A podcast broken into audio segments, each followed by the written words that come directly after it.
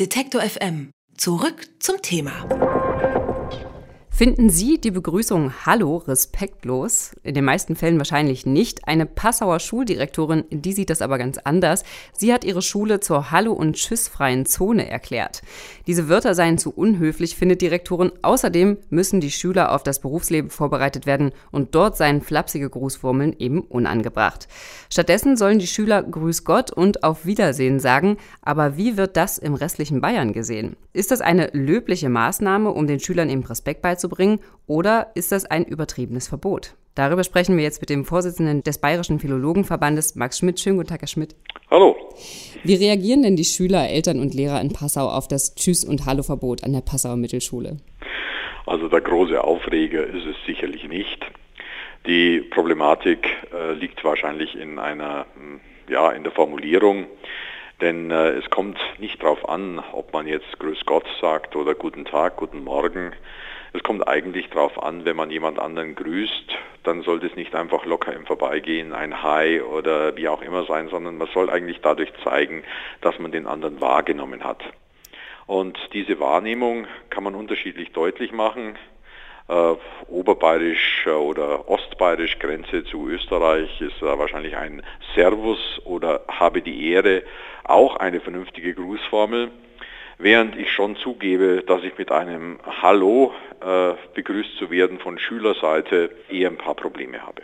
Jetzt kommt es ja wahrscheinlich sehr darauf an, wer sich da gegenseitig grüßt. Wenn die Schüler sich gegenseitig grüßen, ist ein Hallo wahrscheinlich angebrachter, als wenn sie mit dem Lehrer sprechen, oder?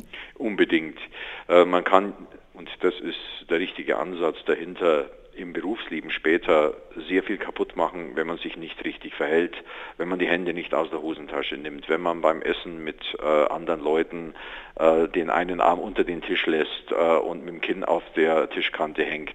Das alles sind Dinge, die eigentlich früher im Elternhaus grundgelegt worden sind und um die sich Schule früher nicht kümmern musste. Es zeigt sich aber, dass es heute immer häufiger auch von den Eltern gewünscht wird, dass gewisse Grundumgangsformen in der Schule erlernt werden. Und dazu gehört das freundliche Begrüßen, das gegenseitige Wahrnehmen aus meiner Sicht schon.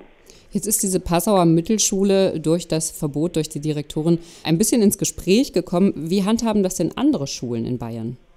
Also es geben sich viele Schulen, viele Gymnasien in Bayern eine Art Konvention.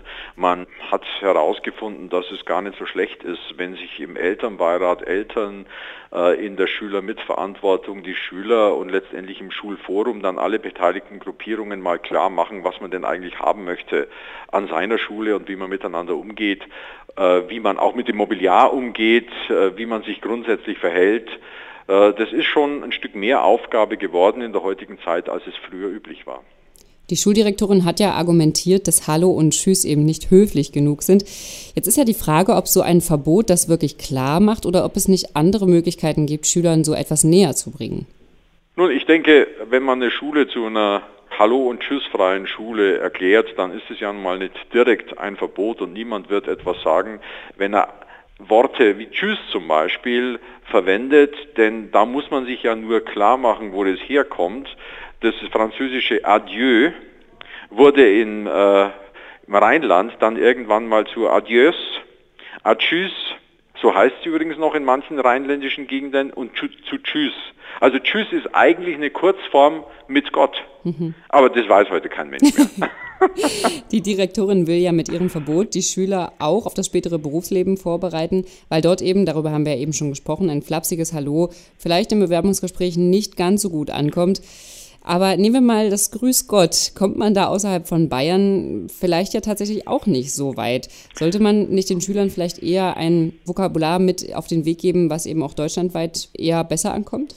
Äh, nun denke ich, dass äh, viele Schüler sehr bodenständig sind und die Gegend äh, nicht, äh, gerade wenn es eine Mittelschule ist, äh, verlassen und woanders hinziehen. Ich gebe zu, äh, die Begrüßung mit Grüß Gott ist natürlich regional typisch für Bayern und wird in anderen Gegenden äh, Deutschland nicht so gepflegt. Also im, im Norddeutschland dann Moin Moin.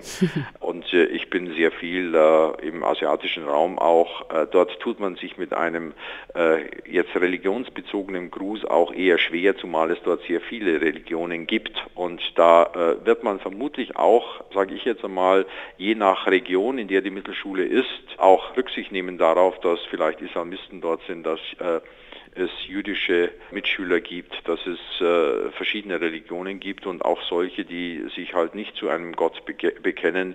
Ich denke, da muss man schon ein bisschen vorsichtig sein und andere Grußformen auch noch gelten lassen sagt der Vorsitzende des Bayerischen Philologenverbandes Max Schmidt.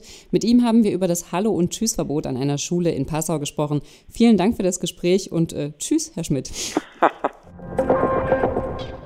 Alle Beiträge, Reportagen und Interviews können Sie jederzeit nachhören im Netz auf detektor.fm.